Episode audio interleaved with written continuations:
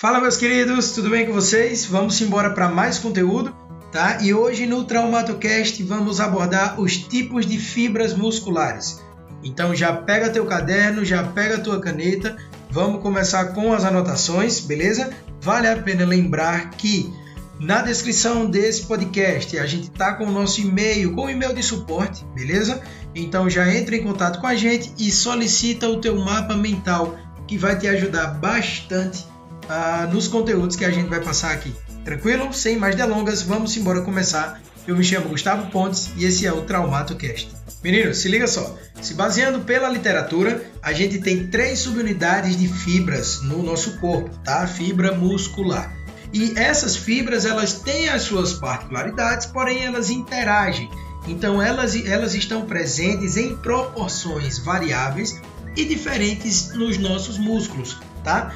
A primeira fibra que a gente precisa conhecer são as fibras vermelhas, ou também conhecidas como oxidativas lentas.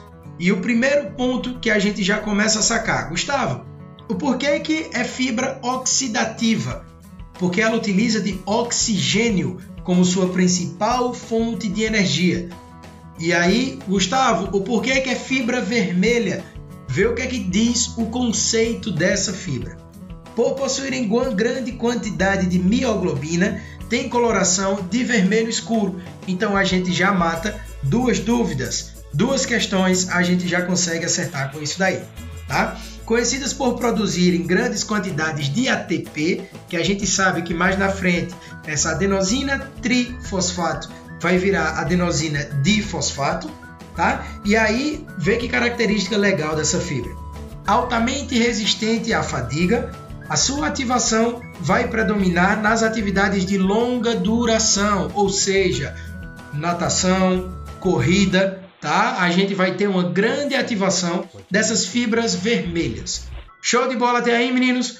Vamos embora que a gente ainda tem mais dois tipos de fibra e o nosso segundo tipo serão as fibras oxidativo-glicolíticas rápidas. Vamos melhorar. Fibra tipo 2A.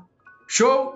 A gente tem fibra vermelha tipo 1, oxidativo glicolíticas rápidas tipo 2A e o conceito dessa fibra vai ser o seguinte: consideradas as unidades intermediárias, ou seja, tu pode também uh, chamar elas de fibras mistas.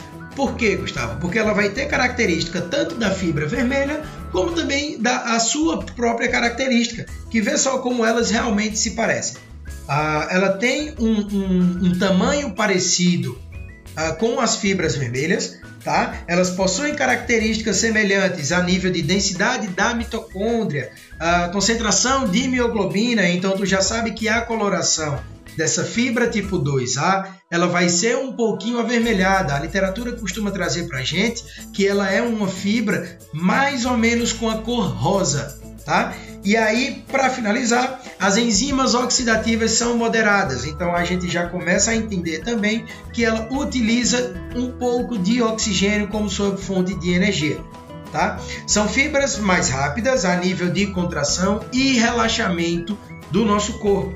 Então, essa é a sacada. Fibra tipo 2A, a gente tem algumas características parecidas com a fibra tipo 1, ou seja, as fibras vermelhas, porém a gente vai ter contração mais rápida, relaxamento mais rápido e uma, uma quantidade de enzimas oxidativas mais moderada em relação à fibra tipo 1, em relação às fibras vermelhas.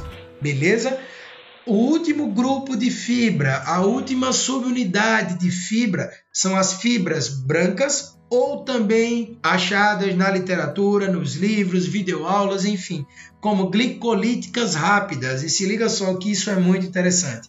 Conhecida também como fibra do tipo 2B, porém, elas são maiores do que as demais, então ela já tem essa característica, tá? Em termos de tamanho, ela é bem maior do que a fibra tipo 1, do que as fibras vermelhas, né? Do que a fibra tipo 2A. Já tem esse tamanho maior. E não para por aí. Elas têm também no seu interior miofibrilas e aí geram contrações bem mais rápidas, bem mais poderosas do que as duas fibras que a gente acabou de citar, certo? Possuem grande quantidade de glicogênio. Lembra que a quebra de energia, a fonte principal de energia das fibras do tipo 1 era, era o, o oxigênio. Não é por isso que ela é oxidativa.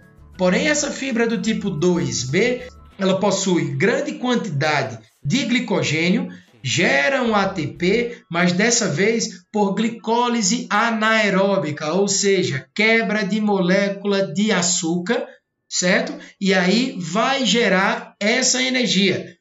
Ponto negativo, se assim a gente consegue dizer sobre essas fibras. Elas têm, de acordo com a literatura, tá? Vale ressaltar que isso varia, mas elas têm de segundos a minutos até chegar à fadiga. Tem literatura que só aceita a parte de minutos, tá? Mas também tu pode achar literaturas que dizem que essas fibras do tipo 2B, elas têm, elas chegam à fadiga com segundos também, beleza? Então ela já tem essa fadiga um pouquinho, vamos dizer, mais recente do que as outras fibras que a gente citou anteriormente.